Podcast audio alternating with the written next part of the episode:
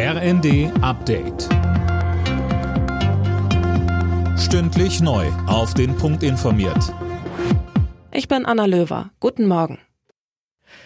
Die Präsidentschaftswahl in Brasilien geht in eine Stichwahl. Im ersten Durchgang konnten weder der linke Kandidat Lula noch Amtsinhaber Bolsonaro die absolute Mehrheit der Stimmen für sich verbuchen.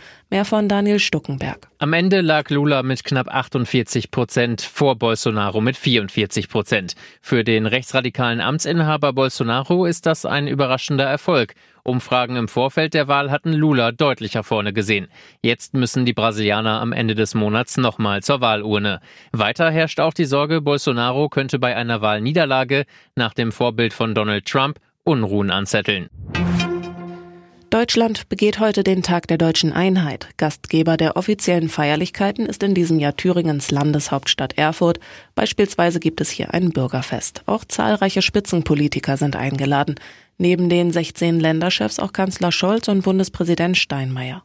Ost und West haben seit der Wiedervereinigung vor mehr als 30 Jahren viel voneinander gelernt, meint der Ostbeauftragte der Bundesregierung Schneider. Es ist auch eine Bereicherung, insbesondere was die Frage von Gleichstellung betrifft, Vereinbarkeit von Familie und Beruf, was im Osten ganz selbstverständlich ist, im Westen ein bisschen gelernt werden musste. Deutschland plant weitere Waffenlieferungen an die Ukraine. Das hat Verteidigungsministerin Lambrecht in der ARD angekündigt. Es soll gemeinsam mit Dänemark und Norwegen der Bau von 16 Panzerhaubitzen finanziert werden.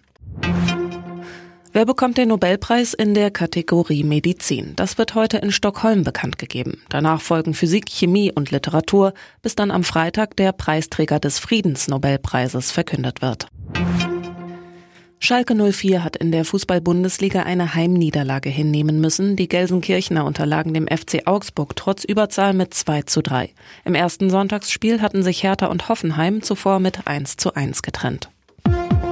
Alle Nachrichten auf rnd.de